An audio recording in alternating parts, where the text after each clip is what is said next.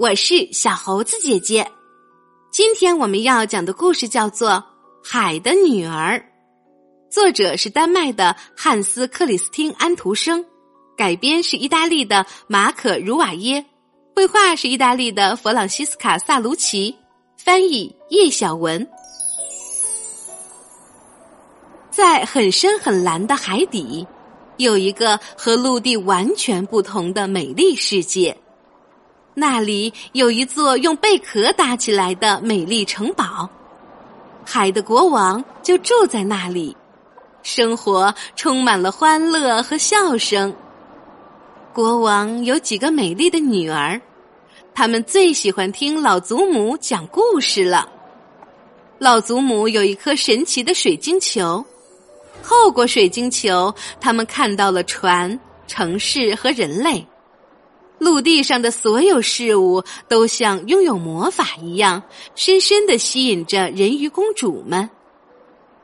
最小的人鱼公主叫做艾丽尔，她总是安静的在一旁听老祖母讲故事，生怕错过任何一句话。她很羡慕几个姐姐，因为她们听完故事以后可以游到海面上去看看。在人鱼的世界里，未满十五岁是不能接近海面的。谁要是违反了这个规定，便会受到惩罚。所以，年轻的艾丽尔只能想象着另一个世界的样子。艾丽尔还是无法控制内心的好奇。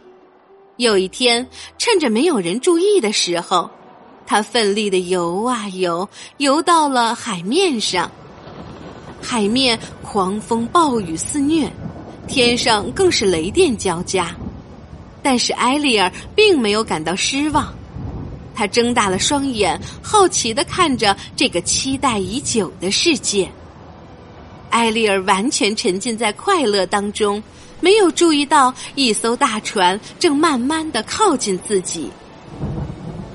当埃利尔发现这艘大船的时候，海面上的浪卷得像山一样高，风和雨也越来越大。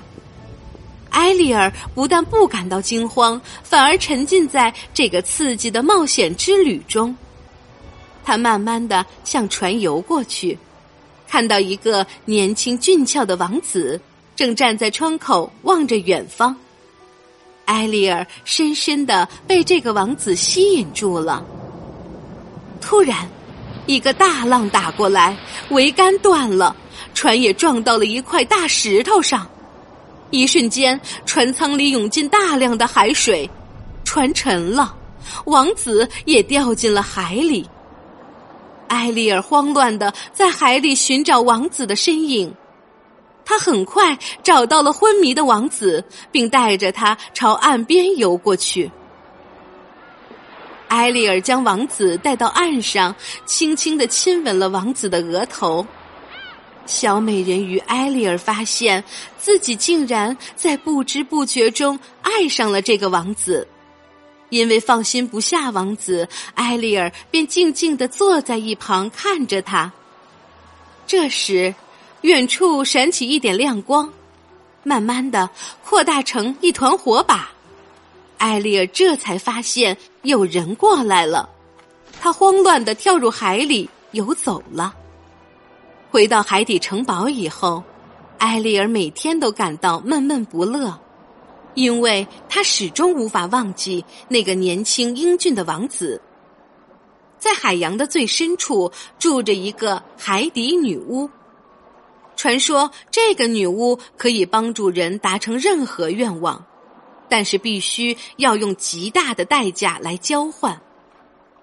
埃利尔决定向海底女巫求助，为了心爱的王子，就算付出再大的代价，他也愿意冒险一试。海底女巫住在黑暗的山洞里，洞里总是弥漫着古怪的味道，让人闻了昏昏欲睡。埃利尔感到非常害怕。可是，为了再见到王子，他还是鼓起勇气进入了山洞。海底女巫早就知道了埃利尔的愿望，当他看到埃丽尔的时候，就直接说：“你想去掉自己的鱼尾巴，换成人类的双腿，好让年轻的王子爱上你吧？”哈哈哈，我可以给你美丽的双腿，但是你必须要用你的声音来交换。而且，如果你将来不能和王子结婚，就会化成海中的泡沫，永远消失。为了王子，埃利尔答应了海底女巫的条件。他游到海面上，喝下了女巫给他的药水，接着他的鱼尾巴就变成了一双修长美丽的腿。这个时候，王子正好出来散步，他远远的看到了一位漂亮的姑娘，她坐在一块大石头上，身上没有穿衣服，只是用一头浓密的长发把自己裹了起来。这个姑娘正是艾丽尔。艾丽尔不能说话，她用一双深蓝色的眼睛温柔的望着王子。王子完全被迷人的艾丽尔吸引住了，他带着艾丽尔回到了自己的城堡。艾丽尔想告诉王子整件事情的经过，还有自己以前在海底的生活，但是他不能说话，只好用图画来表示。他画了好多好多的画，然而王子还是无法明白艾丽尔的心意。虽然如此，王子依然知道艾丽尔是个善良的好姑娘，因为她的眼神总是充满了温暖。就这样，王子和艾丽尔度过了一段非常快乐的日子。他们经常骑着马在草原上奔驰，尽情的玩耍。然而好景不长，原来国王早已经为王子决定了婚事。他必须和邻国的公主结婚。艾丽尔知道以后非常难过，他觉得自己非常舍不得王子。王子的婚期越来越近了，艾丽尔心中的忧郁也越来越深了。王子在船上举行了盛大的婚礼。这天晚上。艾丽尔一个人在甲板上轻轻的哭泣。突然，她看到姐姐们出现在海面上。大姐姐手里拿了一把短刀，她对艾丽尔说：“小艾丽尔，祖母已经从水晶球里看到了一切。她说，只要在太阳升起来之前把这把短刀刺进王子的心脏，女巫的魔咒就能够解除。”你就可以重新变成人鱼，和我们一起生活在美丽的海底了。大家都入睡后，埃丽尔拿着短刀，轻轻的走到王子的床边。他很想回到海底，继续过着无忧无虑的生活。可是，当他看到王子和公主熟睡的脸庞是那么幸福。艾丽尔说什么都无法举起短刀刺向王子。最后，艾丽尔带着短刀跳进了海里。艾丽尔觉得身体越来越轻，但没有任何痛苦的感觉。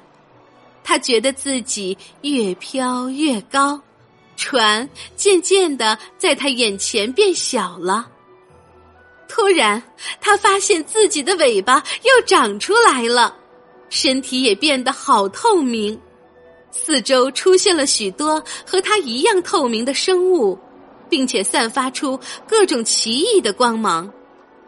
正当他感到不解时，身边一个人鱼男孩亲切的对他说：“欢迎你来到人鱼的天堂。”艾丽尔终于明白了。他的善良使自己升到了精灵的世界，他开心的笑了。好啦，今天的故事就是这些内容。喜欢小猴子姐姐讲的故事，就给我留言吧。你也可以把今天的故事分享给你的小伙伴，请关注小猴子姐姐的微信公众号“小猴子讲故事”。我们明天再见。